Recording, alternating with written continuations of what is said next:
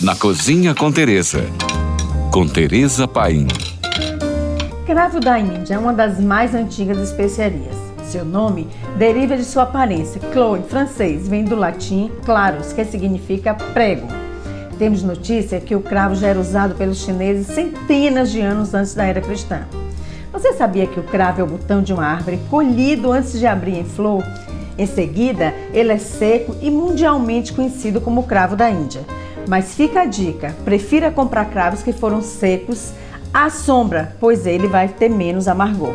Ele tem um sabor penetrante, doce e pungente, quase quente, que vem do óleo essencial eugenol. Além de incrível nas comidas, ele é também um poderoso antisséptico. Porém, quando cozido, ele atenua seu sabor amargo e exala um perfume inebriante. Ele casa perfeitamente com o cardamomo e a canela, gerando uma base que é usada em muitos curries orientais. E lá vem dica de cozinha e extra cozinha, pois cravo serve para muita coisa.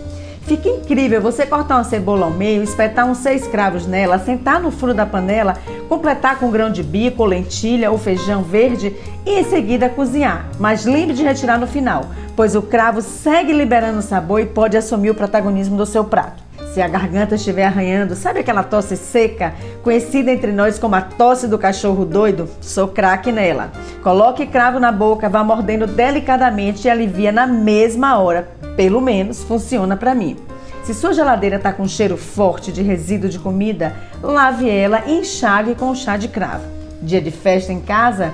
Faça um chá de cravo enxague seus banheiros. Eles ficarão cheirosos por muito tempo.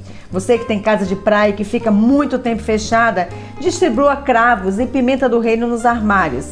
Vai evitar traças e deixa sua roupa muito cheirosa.